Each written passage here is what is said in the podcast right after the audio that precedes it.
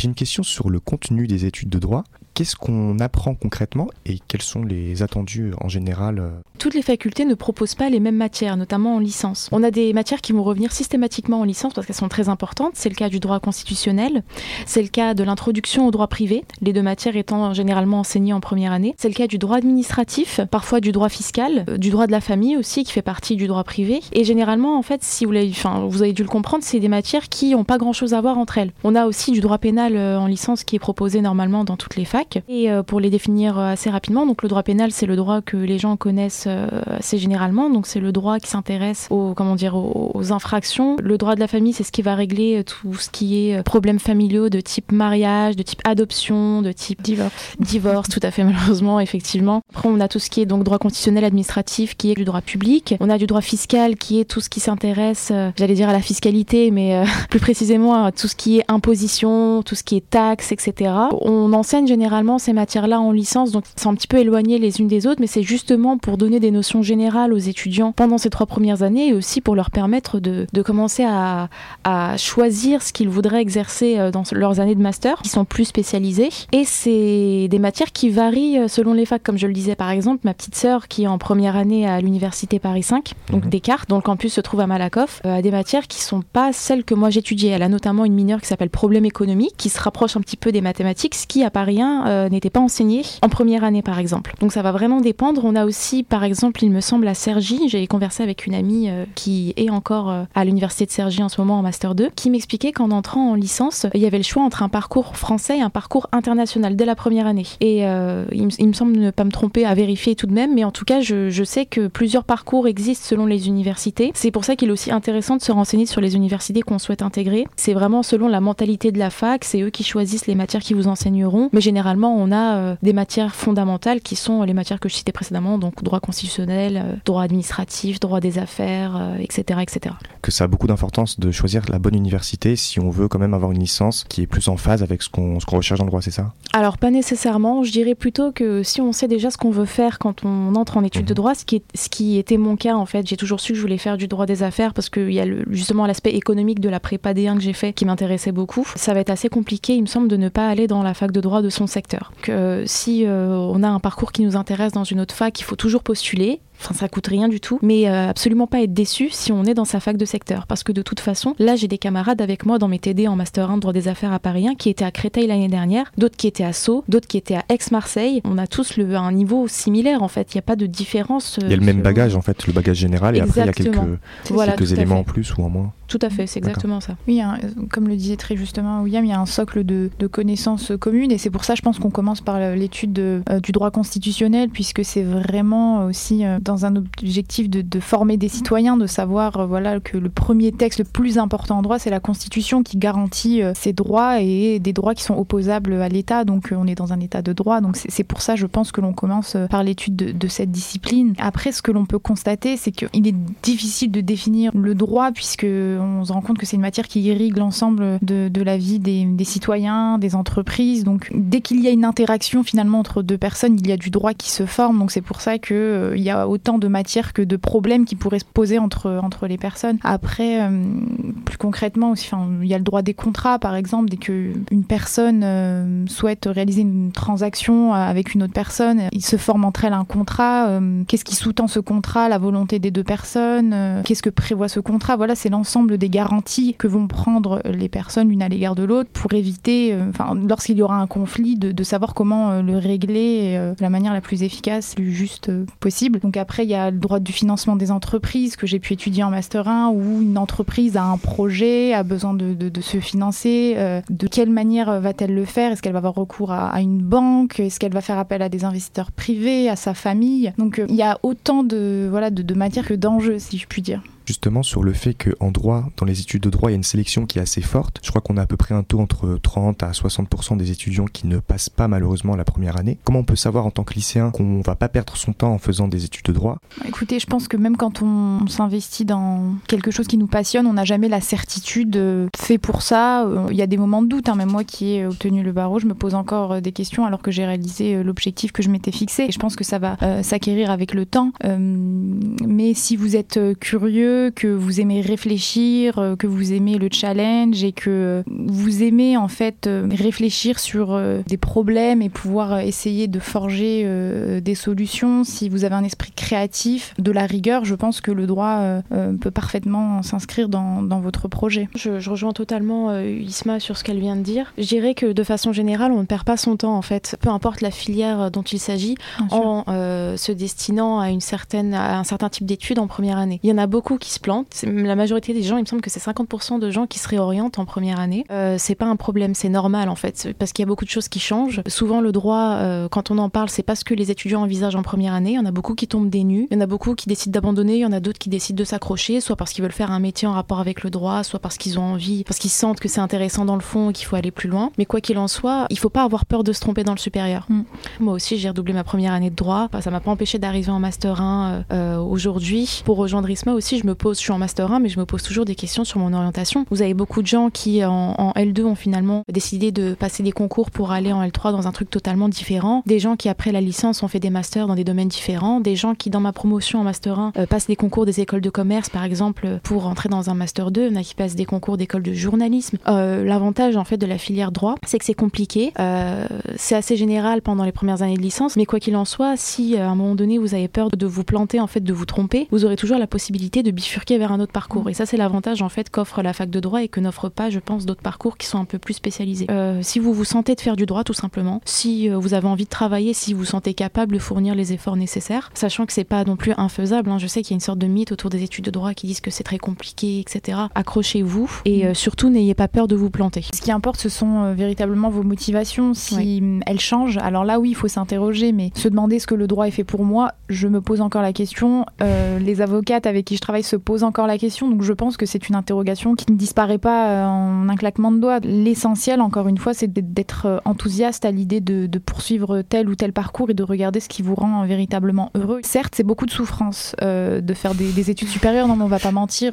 c'est cinq années de, de, sacrifice aussi, donc il faut savoir aussi ce pourquoi vous avez envie de, sacrifier un peu de, de votre temps à, je sais pas, voir des amis ou à aller boire des verres. Le mot à retenir, c'est qu'est-ce qui vous motive finalement dans, dans votre parcours? Isma, tu as parlé du barreau. Est-ce que tu peux nous en parler davantage, préciser ce que c'est? Alors oui, c'est vrai qu'on parle toujours de barreau, mais en fait l'intitulé exact c'est le CRFPA. C'est l'examen d'entrée en fait à l'école de formation du barreau. On parle d'examen, mais je dirais plus concours puisque c'est sélectif. Dans la notation, les profs s'arrangent pour euh, justement euh, sélectionner euh, les meilleures copies. Et puis comme il y a plus de 65 000 avocats rien qu'à Paris, ouais, ils ont besoin de délaguer au maximum. Désolée, j'ai l'air un peu pessimiste, mais du coup tu peux parler du concours. du coup, le concours en lui-même. Donc, euh, alors moi, je l'ai préparé sur euh, deux mois euh, cet été. Donc, comment ça se passe concrètement? Lorsqu'on désire préparer cet examen, on s'inscrit déjà dans une fac qui propose en fait la préparation de, cet examen, ce qu'on mhm. appelle les, les, IEJ, les instituts d'études judiciaires. Donc, moi, je l'ai passé à Paris 5 à Descartes. Comment est organisé ce, concours? Alors, il y a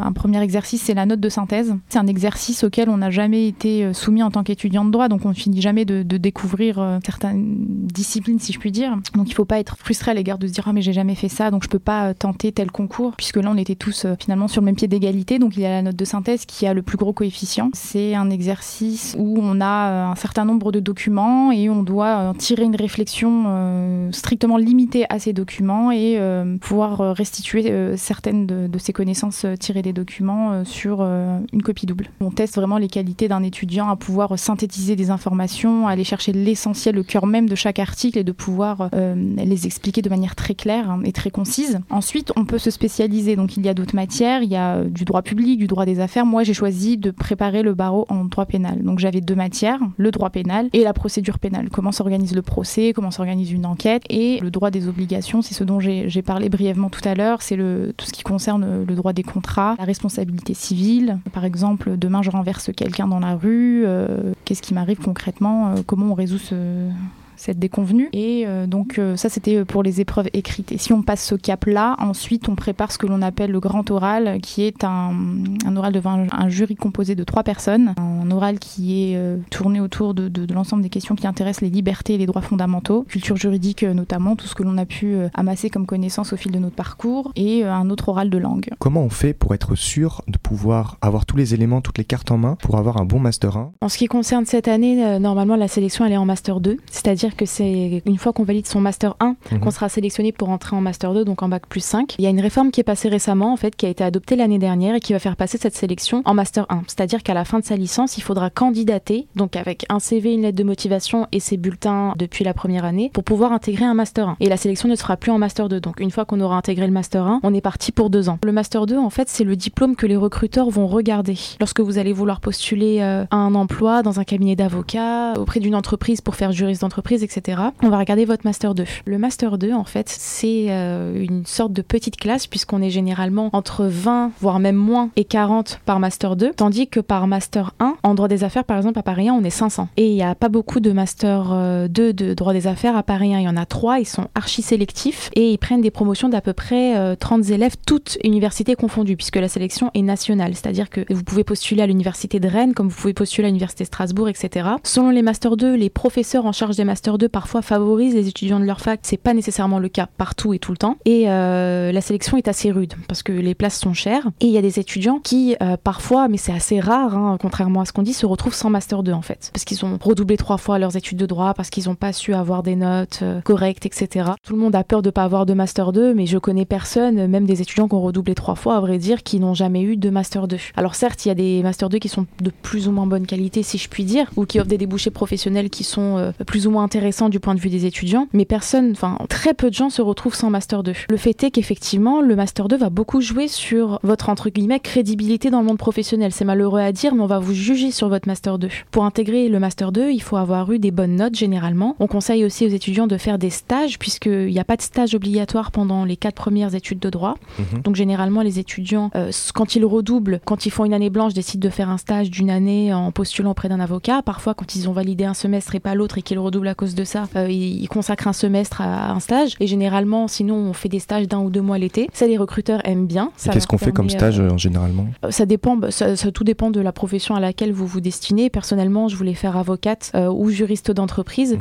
Donc j'ai fait, j'ai fait un premier stage en licence 2 au tribunal de grande instance de Créteil. En fait, j'étais au greffe pénal et civil. J'avais des missions intéressantes en fait qui constituaient à, accueillir les justiciables au tribunal, puis à les guider ou, à faire plein de choses, euh, délivrer des certificats de non-appel, enfin des choses qui parleront pas, je pense, à des gens qui n'ont pas encore fait de droit, mais euh, qui restaient intéressants parce que du coup c'était ma première approche pratique du droit. Et puis l'année dernière, j'ai fait un stage dans un cabinet d'avocat, donc dans le 17e, où euh, voilà, donc j'ai pu voir vraiment à quoi ressemblait la vie d'un avocat, la vie d'un type d'avocat, parce que tous les avocats n'ont pas la même façon de gérer leurs affaires. Et tout ça, en fait, ce sont des choses qui vont vous aider en fait à avoir ce qu'on appelle un master 2. Et ça, bien évidemment, s'ajoutant aux notes qui sont ce que regardent euh, généralement les professeurs de Master 2. Et c'est la raison pour laquelle il est assez important, malgré tout, d'essayer de se donner à fond dans ses études, d'essayer d'avoir euh, des notes qui sont correctes, parce que les mentions sont très rares en fac de droit. À Paris 1, il y a à peu près 10% de mentions chaque année, sachant que la mention commence donc à la mention assez bien comme au lycée, donc à partir de 12. Généralement, les étudiants, lorsqu'ils ont 11 et demi, quelque chose comme ça, on considère déjà ça comme étant assez euh, correct, donc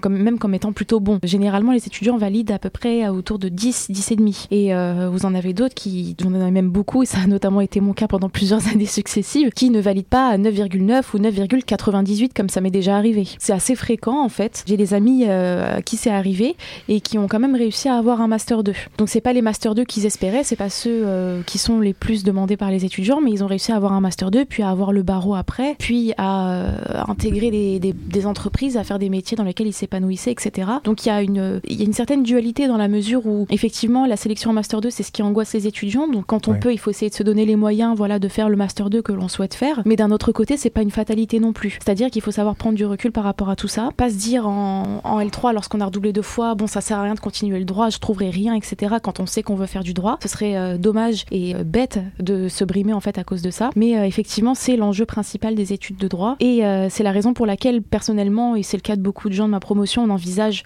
cette année de master 1 avec une certaine anxiété. Ce que ne partagent pas, je crois, les étudiants de Sciences Po qui sont particulièrement chanceux entre guillemets sur la question Et je pense qu'Isma, du coup, va pouvoir nous en dire un petit peu plus. Oui, parce que, en fait, à l'issue de la troisième année d'études à Sciences Po, on obtient le diplôme du bachelor, hein, c'est ce qui correspond à la licence. On nous demande, certes, d'envoyer un CV, une lettre de motivation euh, à l'école de droit de, Sciences Po, mais je dirais que c'est euh, davantage une formalité ou pour vérifier euh, que l'étudiant ne se trompe absolument pas de vocation et ne se méprend pas sur ce qu'on attend et ce qu'il va pouvoir recevoir comme enseignement à l'école de droit. Pouvez-vous nous parler des débouchés concrètement les études que vous faites en droit À quoi mènent-elles en fait?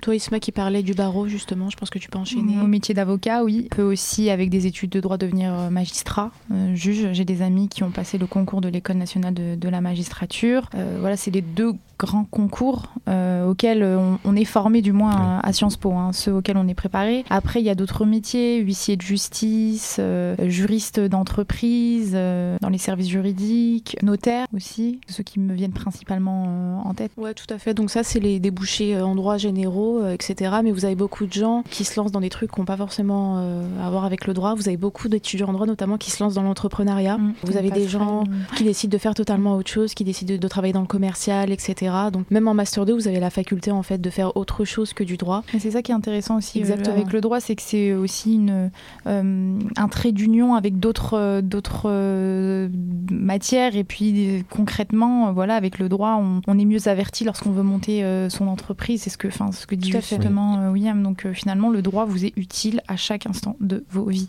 C'est ça, exactement. pas mieux dit.